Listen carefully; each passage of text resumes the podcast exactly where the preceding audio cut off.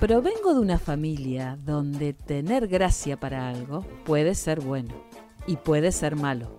Soy Mariela Garolini. Vení, contame vos qué gracia tenés. Ya no aguanto más, vecina, ¿eh? Insoportable, querida.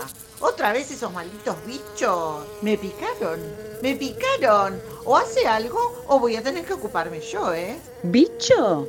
Mire, por favor, hable con respeto, ¿eh? Que mis abejas no son ningún bicho. No sé si no me entiende o no me quiere entender, querida. De sus benditas y malditas abejas. Se metieron en mi patio otra vez. Mm, mire, las abejas, mis queridas abejas, no se meten en los patios, señora. Vuelan, trabajan para producir miel, querida. Trabajan, no como otras. A ver, a ver, a ver, querida, a ver. Lo que sea que estuvieran haciendo, estaba yo tomando sol y me picaron dos y el dolor que tengo es único. Mire, la termina porque yo estoy muy ocupada, tengo que lavar los platos, se ve que usted en su casa no hace nada. Sale de mi medianera, se mete en su casa y si no, váyase a tomar sol a donde mejor le vengan gana, pero lejos de mi casa. Si pensamos en miel, enseguida se nos viene la sensación a la boca como de extremadamente dulce. Y tal vez eh, con una sensación de aspereza, depende del tipo de miel. Y también pensamos, no sé, en un desayuno con tostadas, con manteca y miel, un vaso de leche bien caliente, la receta de la abuela, leche y miel para la tos. Poco pensamos a veces en las abejas, que son esos seres chiquitos que las fabrican. Bienvenido al podcast ¿Cuál es tu gracia? Al abejo móvil. José Lalic, apicultor de Comodoro Rivadavia. ¿Cómo te va, José? Hola Mariela, muy bien, muchas gracias por, por esta nota. Así que bueno, vamos a hablar un poquito de las abejas y un poquito de la miel y un poquito de todo. Usted es diabólico. Un poquito de la naturaleza. Yo pensaba, ¿no? Que estamos en una época de donde todo es tan inmediato, tan industrial. ¿Cómo es trabajar con las abejas? Porque ellas tienen un proceso me imagino que lento y no las podés acelerar de ninguna manera, ¿no? No, es un proceso bastante lento y se cosecha en primavera-verano la miel. Hay que esperar que las abejas recolecten esa miel. La cantidad que una abeja produce de miel es una cucharadita de miel en toda su vida. Entonces, una abeja, una cucharadita. Sí, entonces cada cucharadita de miel es la vida de una abeja. Pobre abeja. Pobre abeja. O sea, pero bueno, es la naturaleza y es su alimento que ellos producen para conservarlo, para, para la invernada sobre todo. ¿Cómo es? A ver, vamos a empezar entonces a conocer las abejas, de cómo es la vida de una abeja y cómo es que producen. Por ejemplo, bueno, ellas trabajan en comunidad. Sí, es una comunidad muy organizada, que cada abeja tiene su función. Primero que nada, hay tres integrantes dentro de la colonia. Está la reina, la que todos alguna vez nombramos, alguna vez la reina, que algunos los nenes dibujan con corona, la reina no tiene corona, pero bueno, es una reina, que es la que pone los huevos de los integrantes de la colonia. Están las obreras, que son la mayor cantidad, y los zánganos, que serían los machos de la colonia. Cada uno tiene su función y si uno de ellos falta, la comunidad se rompe. Van trabajando todas en comunidad por un fin, la supervivencia de la especie.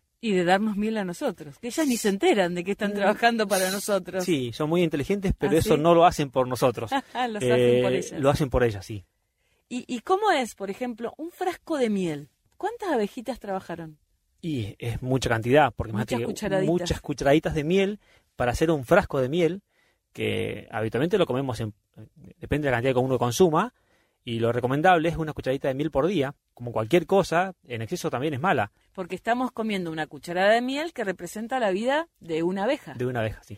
¿Y, y, cómo se reproducen las abejas? Las abejas eh, primero viven 45 días aproximadamente en primavera-verano, que es donde más trabajan, donde más desgaste tienen. Después de la invernada pasan prácticamente el, invierno eh, las obreras. A los zánganos los dejan afuera, ¿sí?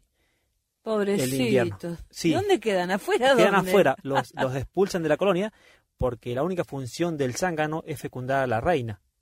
Y como en invierno no se va a fecundar una reina nueva que nazca, por lo tanto es una boca que come, que solamente, solamente fecunda a la reina, lo único que hace, no, no alimenta, o sea, no busca alimento, no defiende la colonia, incluso no tiene aguijón el zángano. El zángano lo puedo agarrar y no nunca me va a picar porque no tiene aguijón. Digamos que no es útil para nada en invierno. En invierno no es útil para nada, sí, lo sacan afuera. Es una boca que comer, lo Que vaya a arreglarse como pueda. Sí, en realidad se muere eh, afuera.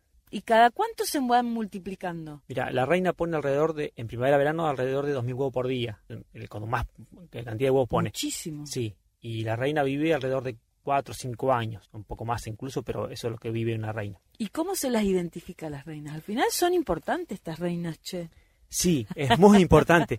E incluso si la reina llega a morir, las obreras van a elegir un huevo de la reina. Al tercer día que puso el huevo la reina, nace una larvita. Eh, desde ahí empiezan a alimentarlo con jalea real, una sustancia que fabrican las abejas, con toda esta sustancia que tiene la miel, el polen, fabrican una sustancia blanquecina, color marfil, que es un superalimento. Entonces le hacen una celda mucho más grande, que se llama celda real, y ahí nace una reina. O sea, es la suplente. Es la suplente de la reina. Si en el caso que se muriera la reina o por alguna otra cosa que uno Cuando termina el reinado de esa reina viene... Sí, e incluso si la ven que está enferma o le pasó algo a la reina, las, las obreras eligen o- otra reina, o sea, hacen otra reina nueva. Todo eso pasa dentro de una colmena. Las, las obreras, cuando eligen esta reina, incluso puede ser que esto pase cuando la colonia que vive no tiene más espacio. Si la reina empezó en primavera-verano a poner muchos huevos, creció mucho la población, se quedaron sin espacio y lo que hacen las, obreras es ponemos otra reina y la reina vieja se va. Se va con un montón de abejas, que es lo que muchas veces vemos, esos enjambres, se llama así enjambrazón, cuando vemos una nube de abejas y ahí va una reina y una cantidad de esas obreras y zánganos van junto con ella. Ah, o sea, los expulsaron, por decirle. Sí, y forman una nueva casa. Cuando mucha gente lo ve, a eso se asustan un poco, pero lo que tienen que hacer es, nos llama a un apicultor, o en este caso acá llama a la defensa civil, la defensa civil nos comunica con nosotros y ellos nos avisa donde hay un enjambre y nosotros vamos con un traje para poder sacarlas y los ponemos en un cajón y las ubi- reubicamos en algún lugar. No hay que matarlos. No, no, no hay que matarlas e incluso es un animal protegido la abeja, así que no se puede matar la abeja porque estaríamos cometiendo prácticamente un delito, sí. ¿Cuánto tiempo de producción lleva eh, desde que empiezan a producir la miel hasta que están en el frasco? La- la- en primavera-verano, acá en Comodoro, eso es donde producen miel, donde Ah, nosotros bien. podemos extraer miel. En este momento puede que incluso estén buscando algo de recursos, pero en este tiempo ya no sacamos recursos, porque esa miel, si llegan a encontrar algo de polen que están entrando incluso ahora, es para ellas. En primavera-verano es cuando ellas cosechan, y cosechan más de un, un excedente que les sobraría para el invierno, entonces nosotros extraemos ese excedente de miel. Ah, no se les traemos, extra- ah, no les traemos toda la miel de la colmena. Después te voy a mostrar más o menos cómo sería estos cajones que están arriba de la cámara de cría, que se llama, que es donde está la, la- el núcleo y donde está la reina. Y donde ustedes ven ahí claramente cuál es el excedente y con cuál, y con eso es lo que se pueden quedar. Sí, nosotros ponemos cajones arriba de estos cajones de cámara de cría donde ponemos cuadros y las abejas los llenan de miel. Nosotros cosechamos desde esos cuadros. Se puede hablar de mucho, desde incluso de la matemática, que uno pensaría por qué, pero ¿Por, sí, ¿Por qué se puede hablar de las abejas desde la matemática? de la matemática y el baile. Ah, bueno, vamos junto, ampliando. junto, junto. Las abejas tienen ubicación eh, geográfica de donde están la- los recursos, pero ¿cómo se orientan? Porque una abeja primero va y encuentra el recurso, va a la colonia y hace un baile que se llama el baile de las abejas, donde indica en forma en una forma de 8, hace un 8 y vivirá y mueve el- su cuerpo y va vibrando. Y según la orientación que le dé a ese 8, con esa recta que hace en el medio, es donde está el recurso, a qué distancia está y qué hay, porque les da a probar lo que encontró. Yo me quedo boca abierta porque la verdad no sabía todas Y estas su cosas. orientación la hacen con el sol. ¿Cuántas abejas en un periodo suele haber en una colmena? Alrededor de 40.000 abejas. Ah, O sea, en época invernada se reduce mucho la población, pero en donde hay más cantidad, primavera-verano, hay 40.000 o 50.000 abejas. Hay pero que se mueren, mueren cada 45 días. Mueren cada 45 días, sí, en primavera-verano. Yo no lo, por eso vuelvo a preguntar, porque es como que no lo puedo creer. Uno ve diferentes tipos de mieles, ¿no? A veces vas al supermercado y ves algunas mieles tipo jarabe, otras que son más duras. ¿Eso tiene que ver con, con la calidad? ¿Con qué tiene que ver? Primero que nada que hay mucha variedad de mieles, porque dependiendo de la floración que hay en el lugar, es la miel que las abejas van a fa- fabricar. Puede ser más dulce, menos dulce, puede ser salada. Ah, ¿y las saladas de dónde? Sí, se dan en algunos casos muy particulares. En Estados Unidos hay mieles que son saladas, se producen en los manglares. Los manglares son de cuando el mar avanza sobre las plantas, esas plantas absorben mucha sal y el néctar de esas flores es salado. Por lo tanto, las abejas recolectan ese néctar salado y fabrican una miel salada. Y, por ejemplo, acá en Comodoro, eh, ¿cuál es la característica de la miel? La miel de Comodoro es una miel bastante suave, no es tan empalagosa, no tiene un sabor muy intenso. ¿Por qué? Porque hay es mucha cantidad de floración que hay. No hay una floración predominante. La floración es, es de los vecinos, de los, de los jardines y de algunos frutales, pero hay mucha variedad. Entonces, en esa variedad está la riqueza. Ah, entonces nuestra miel es rica. Nuestra miel es rica y es muy eh, sana, porque no tiene casi, no, no hay pesticidas, no hay fumigaciones sobre los cultivos, no hay Ah, grandes cultivos. Porque son eh, cultivos eh, caseros, Sí, hogareños. Sí, y la mayoría de estas no, no fumigan, no echan pesticidas, no... O sea que nos conviene comprar miel comodorense. Sí, e incluso mucha gente que nos compra miel nos dice que la miel, por ejemplo, del norte o del centro del país, les hace mal por esto que tiene la miel, se contaminan también. E incluso hay que aclarar algo, qué es lo que es miel y qué es lo que no es miel. Cuando uno compra en el supermercado muchas veces compra algo que no es miel, es un producto a base de miel. Y lo que los productores locales o los productores, pequeños productores, venden miel pura. En realidad venden miel. La definición es miel. ¿Y es eso, por eso es que son tipo jarabes las que uno compra en el supermercado? La miel tiende a cristalizar, a endurecerse, por su naturaleza de miel. En un 99% de las mieles van a endurecerse. Cuando pasa un tiempo desde que se cosechó hasta que uno la va a consumir, y si, sobre todo si la pone en la heladera, va a endurecerse. La miel no hace falta poner en la heladera porque la miel es el único producto alimenticio que se conoce que no tenga vencimiento. No hay otro producto natural alimenticio que no, que no tenga ¿Y vencimiento. la que no se cristaliza? Puede que esté mezclada con otras sustancias, por eso no se cristalizó nunca. Como el O- aceite de oliva. Más o menos. Y otra cosa que se hace para que no se cristalice es, primero se pasteuriza, entonces se tarda más en, en cristalizar, y otra cosa que suele hacerse es batirla. Pero es una miel cremosa. Es una miel batida, es una miel cremosa. No es una miel común, no se ve igual. Pero nada de eso hacen los productores locales. No, no, no. Siguen el proceso como más natural. natural y es miel cruda, ni siquiera está pasteurizada, porque conserva más propiedades de la miel. ¿Y cuáles son las propiedades de la miel? Desde alimenticias hasta medicinales. Tiene un abanico de, de propiedades muy grandes. ¿Y las medicinales, por ejemplo? Bueno, a Cleopatra dice que se usaba miel para ponerse, como, no, entonces mucha crema no habían, y se ponía miel en la cara. O sea, la belleza también en parte era de la miel. Bien.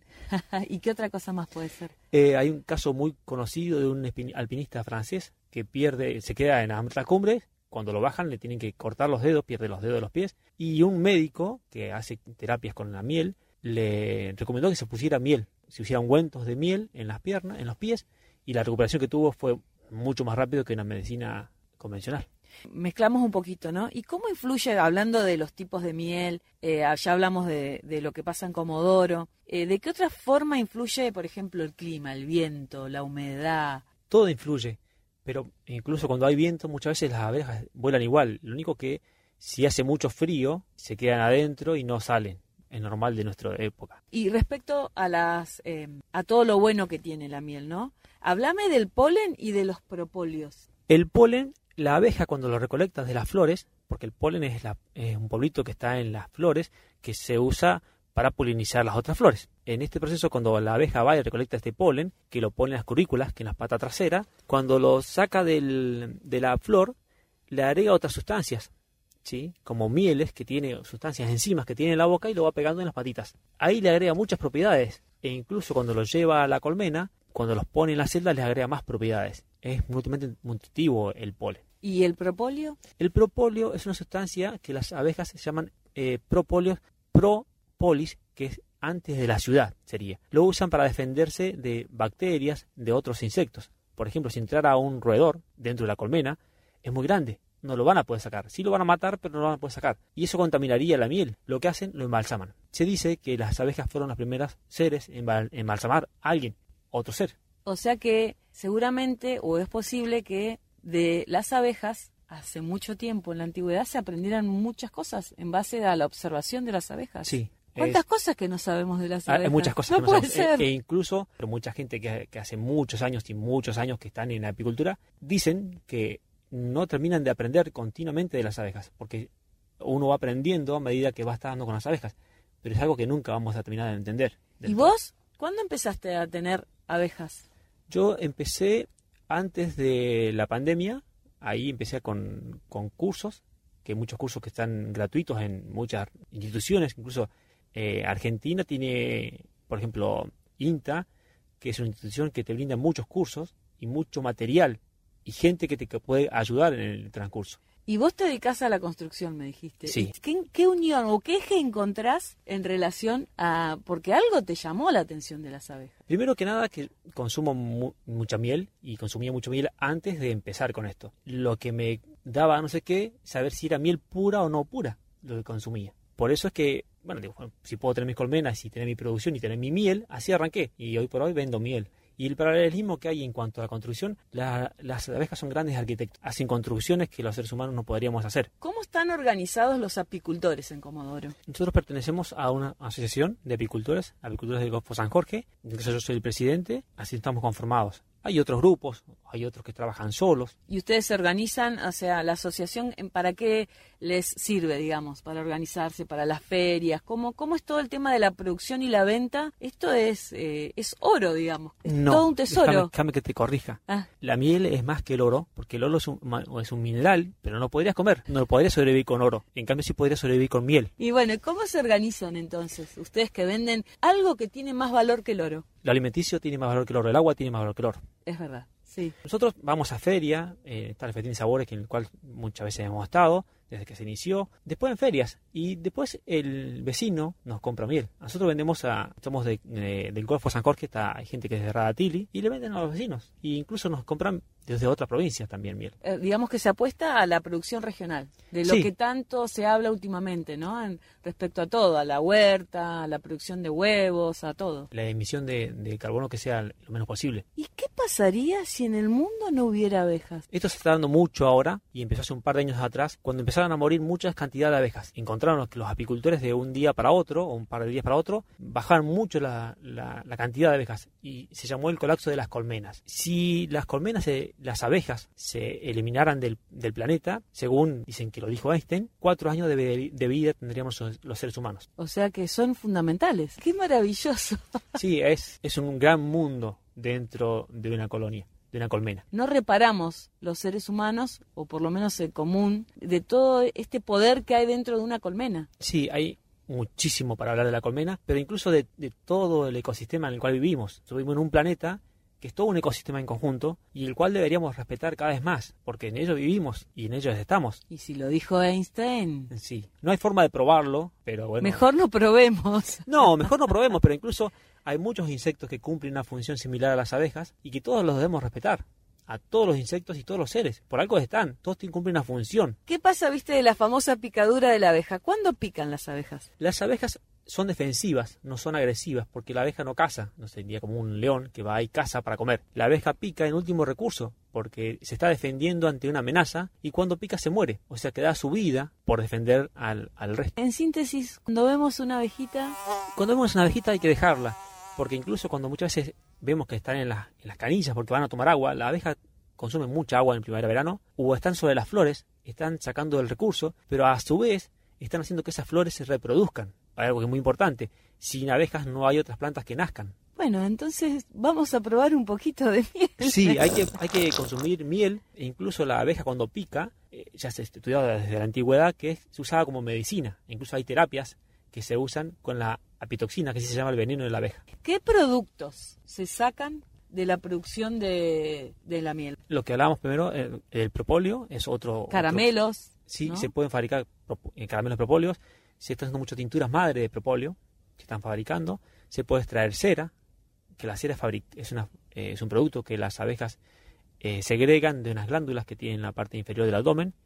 Se pueden hacer velas. Se, hay mucha cosmética natural que se usa con, como base la cera de las abejas. Se pueden, las maderas de las cocinas se pueden curar con cera de abeja. Se pueden hacer pomadas para zapatos. O sea, es infinidad la cantidad de cosas que se pueden hacer con cera. Esta comunidad tan chiquitita es muy poderosa. Digo, este pequeño insecto nos hace que nosotros podamos seguir viviendo. Este, creo que ya llegamos, ¿no? Gracias a las abejas y gracias José por esta entrevista. No, muchas gracias a vos. Hay muchísimo para hablar. Eh, nosotros desde la asociación muchas veces vamos a las escuelas y damos charlas a los chicos, sobre todo para contarle un poco esto y que los chicos son, como siempre se dice, pero hay que hacer algo por eso, son el futuro de, del resto de la humanidad. Pero hay que educarlos para que sean el futuro correcto de la humanidad. Gracias José. Gracias a vos, Mariela. Este es el podcast Contame vos qué gracia tenés. Soy Mariela Garolini. Seguime en www.adnsur.com.ar.